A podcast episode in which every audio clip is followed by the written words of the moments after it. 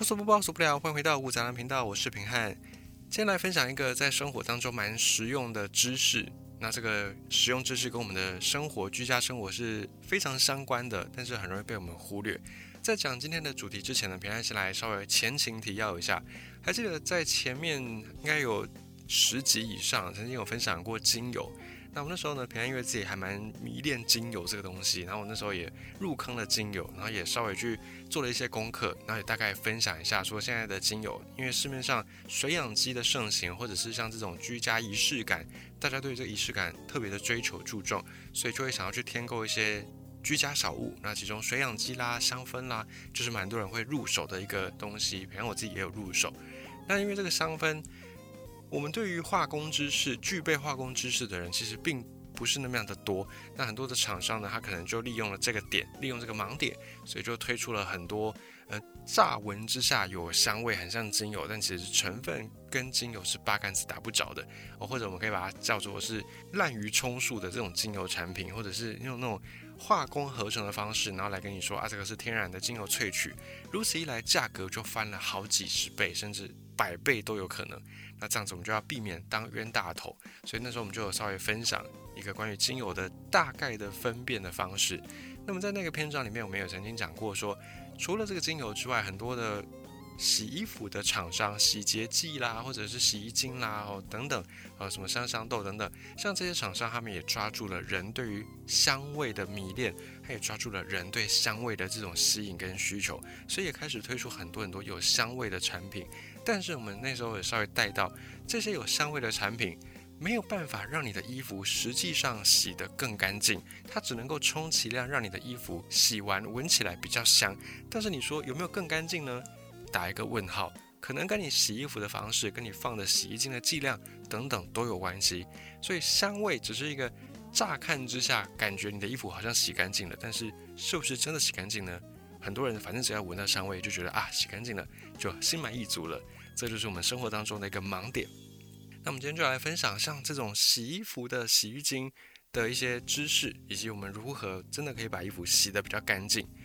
那我们刚才已经有提到什么像香香豆这种东西，它的目的呢就是跟它的名字一样，它的目的就是为了让你洗完衣服这些衣物闻起来能够香香的。那如果你会去选购这样的产品的朋友，基本上呢，我们可以推测你对于香味应该是还蛮没有办法抵抗的，所以你才会去选择这种香香豆之类的产品。那因此你在一般的洗衣服的时候，你可能我们推测你可能也会加比较多的洗衣精，就目的就是为了让衣服有更多的香味。不要说别人啊，比方我自己家里面，我生活周遭我就有那种很亲近的家人就是这样子，他就是喜欢衣服要有香香的味道，他觉得。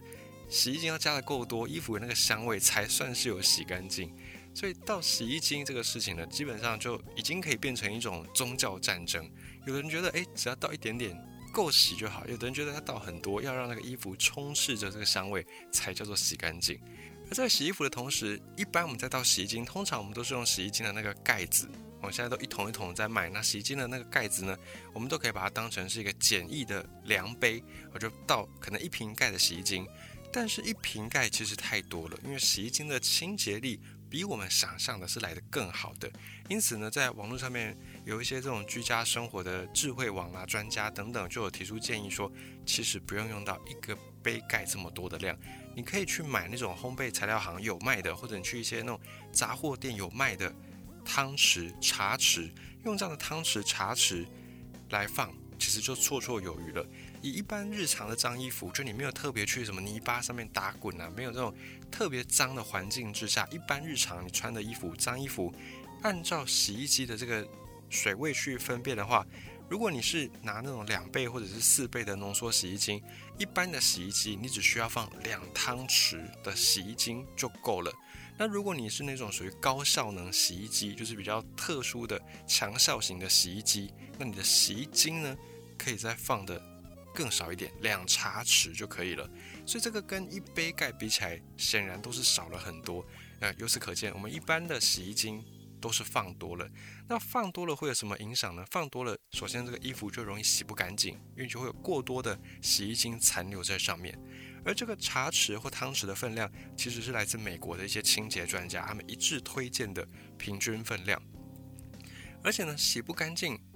假设你洗衣精加太多，洗不干净之外，残留之外呢，还容易导致你的衣服或者你的洗衣槽里面越洗会越臭，会有一个异味。所以这个就是在生活当中我们经常忽略的小细节。那这个时候你可能会觉得有点疑惑，你说那怎么可能只要这么少，两茶匙的洗衣精就够了吗？两汤匙的洗衣精就够了吗？这样洗得干净吗？现在细菌病毒这么多，或者是现在可能家里面有那种比较会流汗的，或者可能青春期的小朋友特别会流汗，这样的衣服特别的臭，只用一点点洗衣精真的够吗？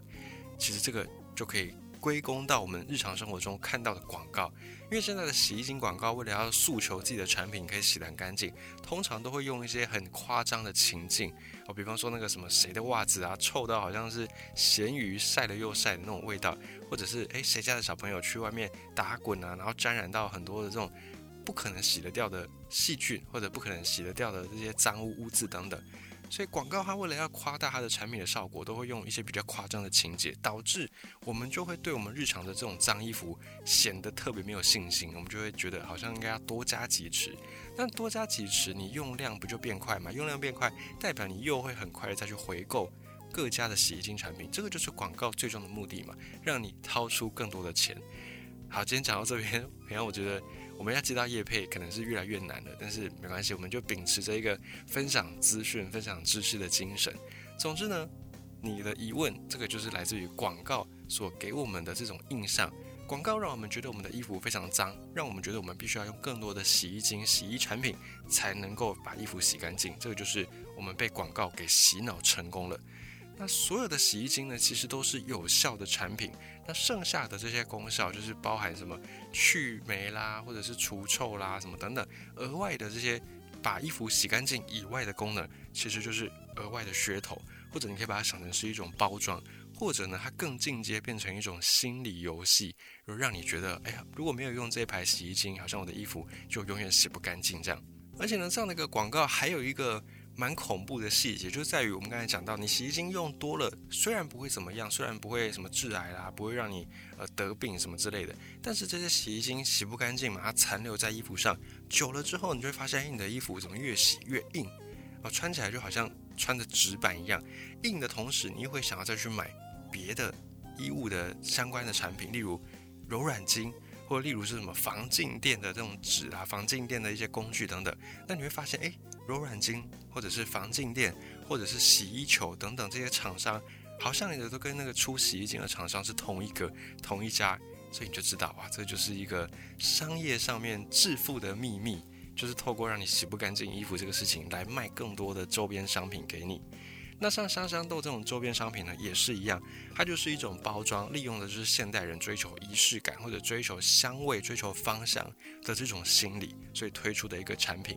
那实际上面，你如果用洗衣精或洗衣粉，这些分量小小的分量。对一般日常的脏衣服来说，绝对就是洗得干净。那洗得干净，代表你不会有多余的洗衣精残留在衣服上，也不会残留在洗衣槽之内。所以，残留在洗衣槽之内的这些脏污啦、棉絮变少了，那你洗的衣服自然就变得更干净了。这就是一个良性循环。那反之，你用越多洗衣精，就变成一个恶性循环。洗衣槽越脏，洗出来的棉絮越多，那你会想要再去买洗衣球。洗衣球放进去之后呢，你会想说啊，我洗衣精是不是要再加多一点？才能够洗得干净，但洗完的这个衣服还是残留更多洗衣精，以及在洗衣槽内也残留，就变成一个恶性循环。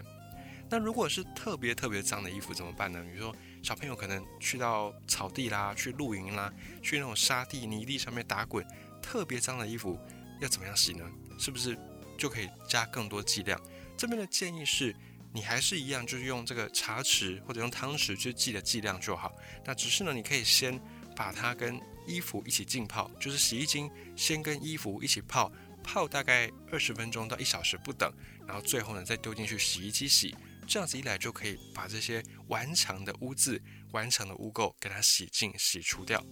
那这边也稍微分享一下，什么叫做特别脏？除了我们刚才讲到，你可能去泥巴地上面打滚之外，比方有的朋友可能习惯是裸睡，裸睡了一个月的床单才算是特别脏，或者你是在捷运出口。你要躺在这个地上打滚，这样的衣服才叫特别脏。或者你是吃菜吃饭，然后吃到喷油喷到衣服上面，或者你可能是在厨房里面煮菜，或者你在餐厅炒菜的师傅、厨师，你的围裙这个才叫做特别脏。否则，一般在这些情境以外的衣服，都只能够算是日常的衣服，日常的脏衣服，就是没有我们想象的这么样的脏。那特别要留意的是，刚才我们有讲到，如果你要洗一个比较顽强的污垢，你可以用浸泡洗衣精的方式，先给它做前置处理。但是如果你的衣服是比较鲜艳的，而且是棉质的、麻质的这种比较天然的布料，不要泡太久，否则它的颜色可能就会改变。那尽量用冷水来泡，或者用冷水来洗，比较不会发生衣服褪色或者衣服变质的问题。那么讲到褪色，我们就顺便一提一下漂白水。传统的漂白水其实对漂白这个功能并没有太多的帮助，而通常只会让白色衣服变得更容易黄。那如果你是用漂白功能的产品的话，记得一定要按照比例稀释，并且如果你泡的这个衣服的材料是属于棉质的，不要泡太久，泡久了衣服的纤维会变粗，会褪色，甚至会断线，反而是对衣服的一种伤害。好，再回到这个香香豆，香香豆也好，或者是柔软精也好，这些东西的成分呢，或多或少都有蜡或者有油，才可以有办法让这些香精香味粘在衣服上。否则，如果你在居家生活，你有闻过那种精油的芳香扩香，像这种芳香的分子，它都是相对比较轻的、比较小的，很容易就会易散掉。不信的话，你可以去拿那种天然的精油，把它滴几滴在你的桌子上，过没多久，虽然那个精油。本体油还在，可是那个香味通常已经没有剩多少，因为芳香的这些分子是相对小而且轻的，很容易就会散掉，很容易就会消失掉。一旦这个芳香的分子散掉之后呢，这个东西就没有香味了。那柔软精或香香豆，为了要让你持续的闻到这个香味，它必须要透过一些别的介质，要么油，要么蜡，才可以把这些香味的分子粘在你的衣服上，保持异常的持久的香。那长久洗下来，你就会发现，你加了香香豆也好，加了柔软精也好，你的衣服会慢慢的沾一层油，而洗衣机洗衣槽里面也会附上一层油。那这层油脂呢，就会跟你用太多的洗衣精一起混合在一起，粘了更多的毛絮。那这些毛絮，如果你有清，可能还好；如果你没有定期的去清，又会有很多的细菌、很多霉菌或者很多潮湿的味道、臭味在这边累积、累积、累积。那你说好，那我要清。那你要清这个洗衣槽里面的这些脏污，现在有一个新的产品叫做洗衣槽洗净的定，或者它可能是一些特别的药剂。总之呢，你会发现，哎，卖这个洗衣草清洗定、清洗剂的人，也是卖你洗衣精、洗衣香香豆的人。所以这就回到我们一开始讲的，这就是一个商业上的操作的手法。这边也再补充一下，那衣服臭的原因到底是什么呢？其实衣服会臭，不单只是因为汗臭，而是汗水当中的水分跟油脂氧化了，然后这些氧化的水跟油又变成我们的细菌、我们的霉菌的养分，然后再加上你穿衣服的体温加温之后，会让这个味道比较明显，因此就会产生出这种我们所说的臭味或者是汗味。所以归根究底，只要能够清除我们皮肤上面的这个轻微的油脂，那透过少量的洗衣精，其实就可以把这个衣服给洗干净。那这边也要特别强调，你不要听到平安说，哎，就是因为洗衣服的时候有我们的汗水或者我们皮肤的油脂等等，所以才会导致衣服臭。那你就开始每天洗澡的时候狂搓你的身体，千万不要这么做，因为我们的皮肤本来就会天然的分泌一些油脂，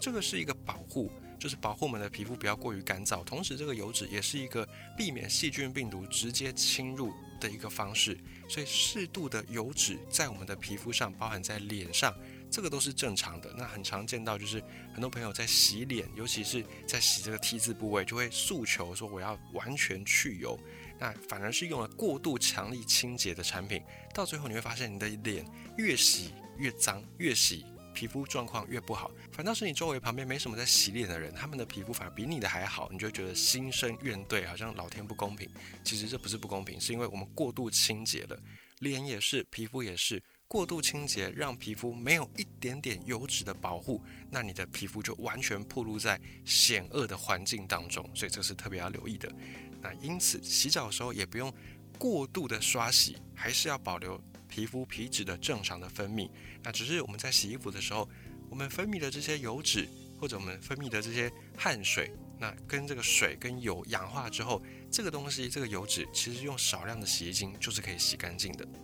那么有些朋友家里面可能家庭人数不多，那如果每天都洗衣服，会造成一种洗衣的水的浪费，或者造成一种晾衣服的困扰跟麻烦，所以可能会决定要多堆几天再洗。如果你是这样的家庭的话，脱下来的脏衣服、旧衣服没有马上洗的话，记得放在通风的地方，然后尽量尽量，虽然很难，但尽量不要全部闷住，不要全部堆叠在一起，并且尽可能三天之内。赶快把它洗一洗，拿去晒一晒，或者拿去烘一烘，这样子白衣服比较不容易发黄，这样细菌比较不容易在衣服上滋生，这个是可以保护你的衣服能够穿得更长久，不会有变质的状况产生的关键点。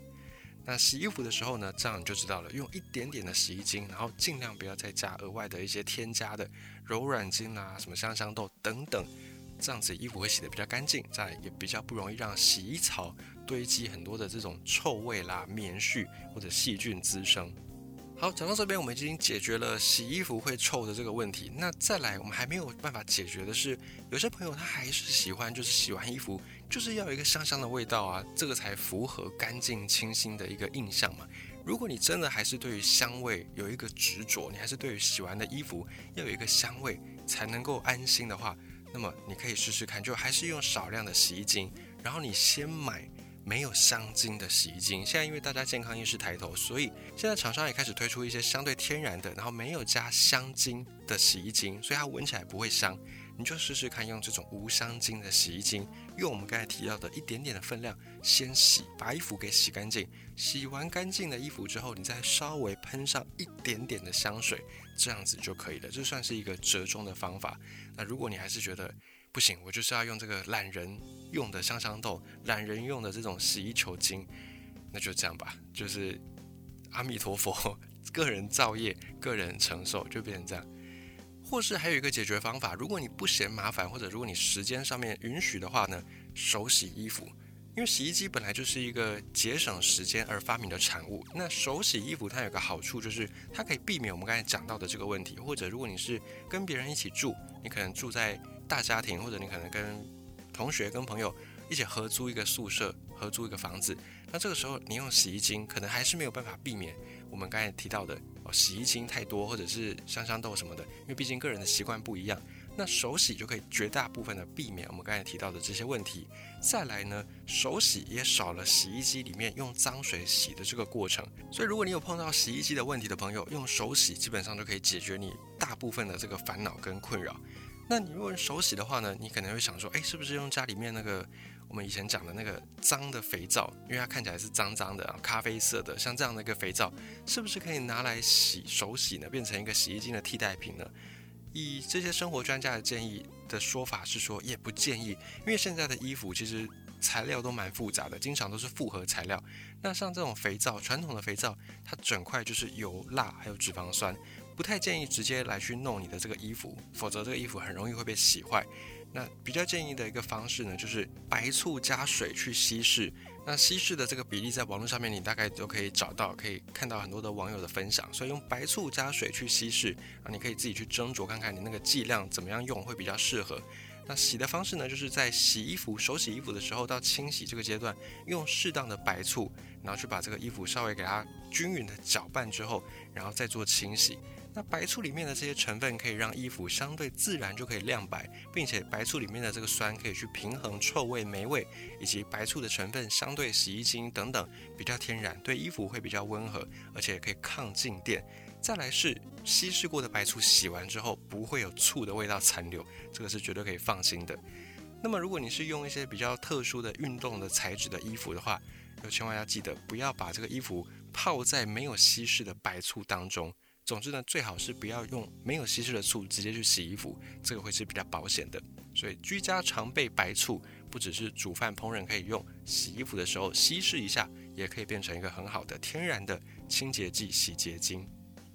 那么提到天然的这种材料，还有人会想到说，那我用小苏打粉可以吗？其实也应该是可以啦，就理论上应该是可以，因为小苏打粉它相对的也是比较没有额外的这些里里口口的化学添加的东西。那不过跟白醋不一样，是白醋是酸性，那小苏打粉是碱性，所以怎么样处理，可能在化学的那个方面领域，还有一些不一样的要注意的地方，或者您可以自己试试看看怎么样的量来去洗。是最好的，是你觉得 OK 的，能够接受的剂量。那如果你要用苏打粉、小苏打粉的话，用浸泡的方法，CP 值效率会比较高。就是你把这个苏打粉加水，然后就把它变成苏打粉液。那这个苏打粉液，你用衣服放进去，给它适当的浸泡，会比较有一个可以清洁干净或者清洁完成的一个效果。那么尤其在这边也要特别呼吁，就是不管性别，然后男性也好，女性也好。所谓的内衣内裤这个东西，尽量最好还是用手洗，然后尽量不要放在洗衣机洗。一来对大家都好，二来对你自己也好。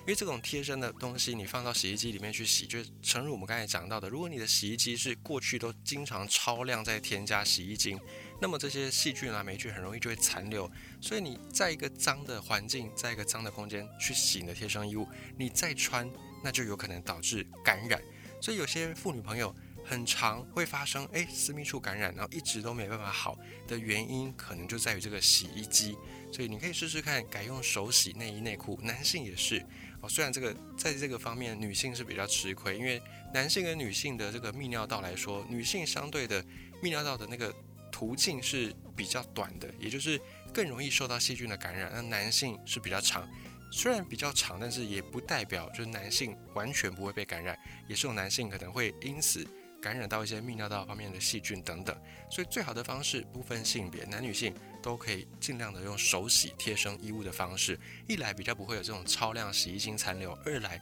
不会混到洗衣机里面，不会去沾染到可能别人的这种细菌或者霉菌，再来你的细菌霉菌也不会传染到其他的这个人的衣服上面去，所以对大家都好，对你自己也好，这是最后我们特别可以来关注的一个地方。所以以上的这几点呢，稍微跟你分享一下。往后我们就可以知道，诶，有一些秘诀，然后有一些方式可以让我们用更少的成本，然后洗到更干净的衣服，就不用再花冤枉钱，不用再当冤大头了。